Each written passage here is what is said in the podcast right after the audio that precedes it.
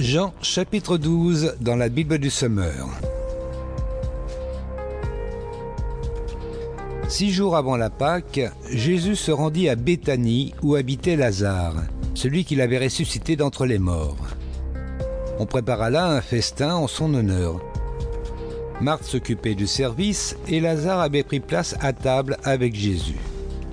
Marie prit alors un demi-litre de nard pur, un parfum très cher. Elle le répandit sur les pieds de Jésus et les essuya avec ses cheveux. Toute la maison fut remplie de l'odeur de ce parfum.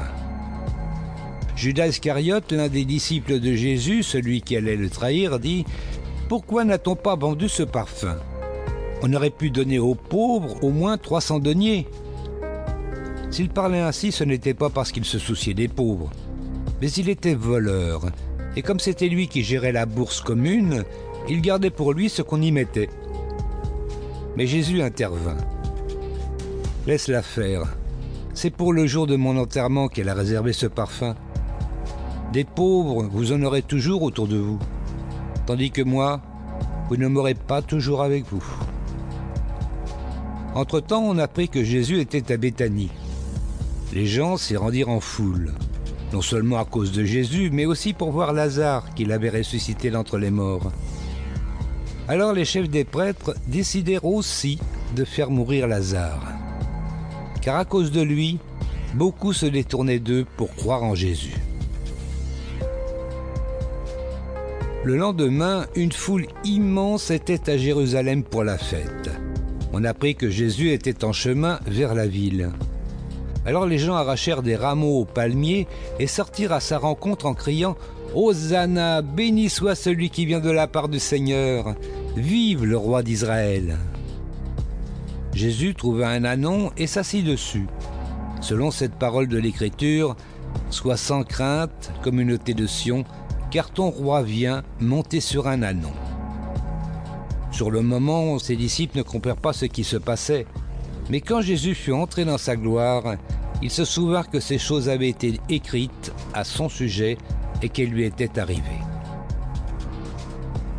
Tous ceux qui étaient avec Jésus lorsqu'il avait appelé Lazare à sortir du tombeau et l'avait ressuscité d'entre les morts témoignaient de ce qu'ils avaient vu. D'ailleurs, si les foules venaient si nombreuses au devant de lui, c'était aussi parce qu'elles avaient entendu parler du signe miraculeux qu'il avait accompli. Alors les pharisiens se dirent les uns aux autres, Vous le voyez, vous n'arriverez à rien, tout le monde le suit. Parmi ceux qui étaient venus à Jérusalem pour adorer Dieu pendant la fête, il y avait aussi quelques personnes non juives. Elles allèrent trouver Philippe, qui était de Bethsaïda en Galilée, et lui firent cette demande. Nous aimerions voir Jésus. Philippe alla le dire à André, puis tous deux allèrent ensemble le dire à Jésus. Celui-ci leur répondit, L'heure est venue où le Fils de l'homme va entrer dans sa gloire. Vraiment, je vous l'assure, si le grain de blé qu'on a jeté en terre ne meurt pas, il reste un grain unique. Mais s'il meurt, il porte du fruit en abondance. Celui qui s'attache à sa propre vie la perdra. Mais celui qui fait peu de cas de sa vie en ce monde la gardera pour la vie éternelle. Si quelqu'un veut être à mon service, qu'il me suive. Là où je serai, mon serviteur y sera aussi. Si quelqu'un est à mon service, le Père lui fera honneur. À présent, je suis troublé. Que dirais-je? Père, sauve-moi de cette heure Mais c'est précisément pour l'affronter que je suis venu jusqu'à cette heure. Père, manifeste ta gloire. Alors une voix se fit entendre venant du ciel. J'ai déjà manifesté ma gloire et je la manifesterai à nouveau. Ceux qui se trouvaient là, qui avaient entendu le son de cette voix, crurent que c'était un coup de tonnerre. D'autres disaient Un ange vient de lui parler. Mais Jésus leur déclara Ce n'est pas pour moi que cette voix s'est fait entendre, c'est pour vous. C'est maintenant que va avoir lieu le jugement de ce monde. Oui, maintenant, le dominateur de ce monde va être expulsé. Et moi, quand j'aurai été élevé au-dessus de la terre, j'attirerai tous les hommes à moi. Par cette expression, il faisait allusion à la manière dont il allait mourir. La foule répondit La loi nous apprend que le Messie vivra éternellement. Comment peut-on dire que le Fils de l'homme doit être élevé au-dessus de la terre? Au fait, qui est donc ce Fils de l'homme? Jésus leur dit alors La lumière est encore parmi vous pour un peu de temps. Marchez tant que vous avez la lumière, pour ne pas vous laisser surprendre par les ténèbres, car celui qui marche dans les ténèbres ne sait pas où il va. Tant que vous avez la lumière, croyez en la lumière, afin de devenir vous-même des enfants de lumière. Après avoir dit cela, Jésus s'en alla et se tint caché loin d'eux. Malgré le grand nombre de signes miraculeux que Jésus avait fait devant eux, ils ne croyaient pas en lui. Ainsi s'accomplit ce que le prophète Ésaïe avait prédit. Seigneur, qui a cru à ce que nous avons prêché? Et à qui ta puissance a-t-elle été révélée, ô Dieu? Pourquoi ne pouvait-il pas croire?